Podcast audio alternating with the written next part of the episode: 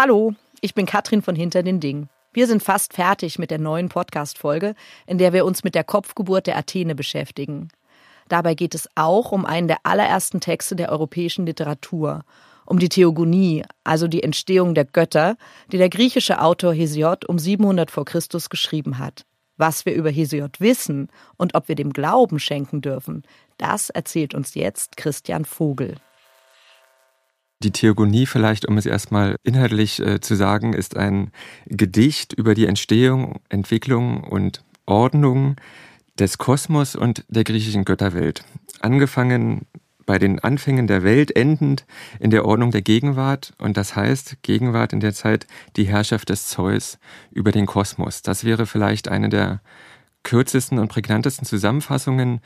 Historisch betrachtet ist vielleicht noch wichtig zu erwähnen, dass äh, die Theogonie zusammen mit ähm, Homers Ilias zu den ältesten Texten der europäischen Literaturgeschichte zählt, also auch wirklich den Anfang der europäischen Literatur darstellt. Und Hesiod auch der erste ist, der seinen eigenen Namen in einem europäischen äh, Text überhaupt nennt.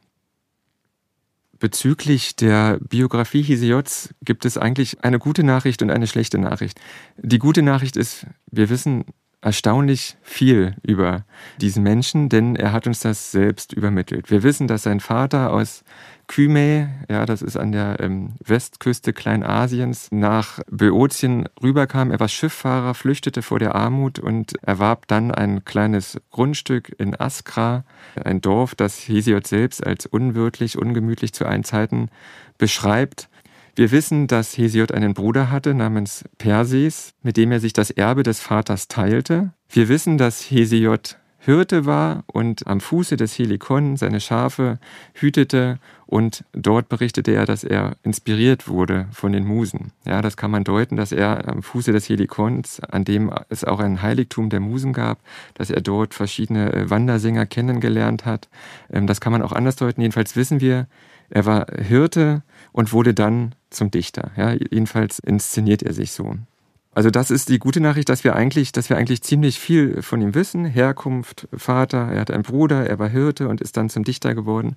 Äh, die schlechte Nachricht ist, ähm, wir haben das zwar aus erster Hand, aber wir haben es eben von dem Dichter aus seiner eigenen Dichtung. Und äh, da beginnt das Problem, welchen äh, Status diese Dichtung eigentlich hat. Das fängt schon an, wenn man sich den Namen Hesiod selbst anschaut und versucht zu überlegen, was denn das eigentlich bedeutet, wo der herkommt. Es gibt Forscher, die führen den Namen auf orientalische Quellen zurück. Dann gibt es Überlegungen, den Namen aus den griechischen Wörtern für ähm, genießen und den Weg äh, zurückzuführen. Hesiod ist der, der gerne reist.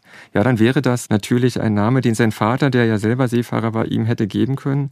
Aber es kann genauso bedeuten, derjenige, der den Gesang hervorbringt. Und dann wäre es entweder ein Künstlername, ja, dass er sich so nennt in dem Moment, wo er sich als Dichter versteht, oder dass äh, der Dichter uns zeigt, dass er eigentlich seine Dichtung vollends beherrscht und diese ganze Dichtung eigentlich voller sprechender und klingender Namen ist. Das fängt bei Hesiod an, derjenige, der den Gesang hervorbringt, und er nennt den Namen in einem Textumfeld, in dem wiederholt diese Stelle, dass der Gesang hervorgebracht wird, dass das immer wieder kommt und dann passt es ganz gut, dass er sich selber auch diesen Namen gibt. Die Musen werden erst beschrieben in den Tätigkeiten und bekommen dann ihre Namen, die genauso sind wie die Tätigkeiten, die sie vollführen. Askra bedeutet karge Eiche, Persis, sein Bruder, mit dem er große Schwierigkeiten hat, bedeutet Schädling. Ja, dann hätten wir die These, dass wir es hier mit einem Dichter zu tun haben, der seine Dichtung voll beherrscht und hier ein Dichtungsprogramm entwirft und dass wir eigentlich hier gar keine biografischen Inhalte finden. Ja, und genau das ist das Problem, dass wir einerseits wahnsinnig viele Informationen haben, andererseits diese Informationen nur aus der Dichtung selbst und nicht aus zeitnahen anderen Quellen bestätigt. Das war Christian Vogel, Gräzist und Philosoph an der Freien Universität Berlin. Mehr zur Theogonie hören Sie von ihm in Kürze in unserer Folge Die Kopfgeburt der Athene oder wie die griechische Götterwelt entstand. Bis dann. Hinter den Dingen. 5000 Jahre Wissensgeschichte zum Mitnehmen und Nachhören.